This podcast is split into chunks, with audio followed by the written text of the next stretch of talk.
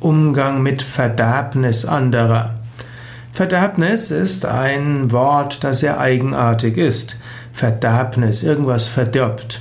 Hm, eine Zitrone kann verderben, allerdings Zitronen brauchen länger, bis sie verderben. Aber eine Banane kann verderben oder eine, ein Apfel kann verderben.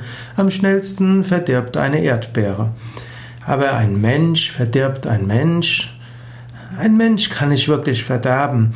Man kann höchstens sagen, ein Mensch verliert seine Ideale, ein Mensch wird angesteckt von Vorgehensweisen anderer und von einem bestimmten Standpunkt aus könnte man sagen, der Mensch äh, hat jetzt äh, ist irgendwie verdorben und jetzt kann man sich über das Verderbnis des anderen beschweren. Vorher war er so enthusiastisch, vorher war er so idealistisch, vorher hat er sich für die gute Sache eingesetzt und kaum war er jetzt ein halbes Jahr mit den anderen Menschen zusammen, hat mit ihnen zusammengewirkt, jetzt hat er sich anstecken lassen. Man kann das als Verderbnis bezeichnen oder man kann auch sagen, okay, Menschen haben die besondere Fähigkeit, sich auf andere einzustimmen, einzustellen.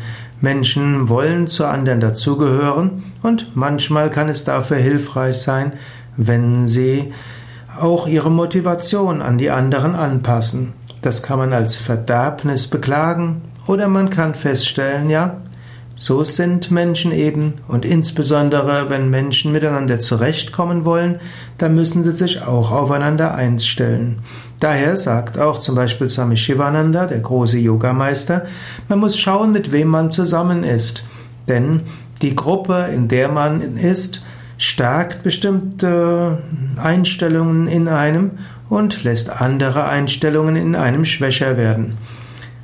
Es ist also schon klar, jemand, der in einer bestimmten Umgebung ist, wird von dieser Umgebung auch beeinflusst werden können. Nicht notwendigerweise, aber die Wahrscheinlichkeit ist doch groß.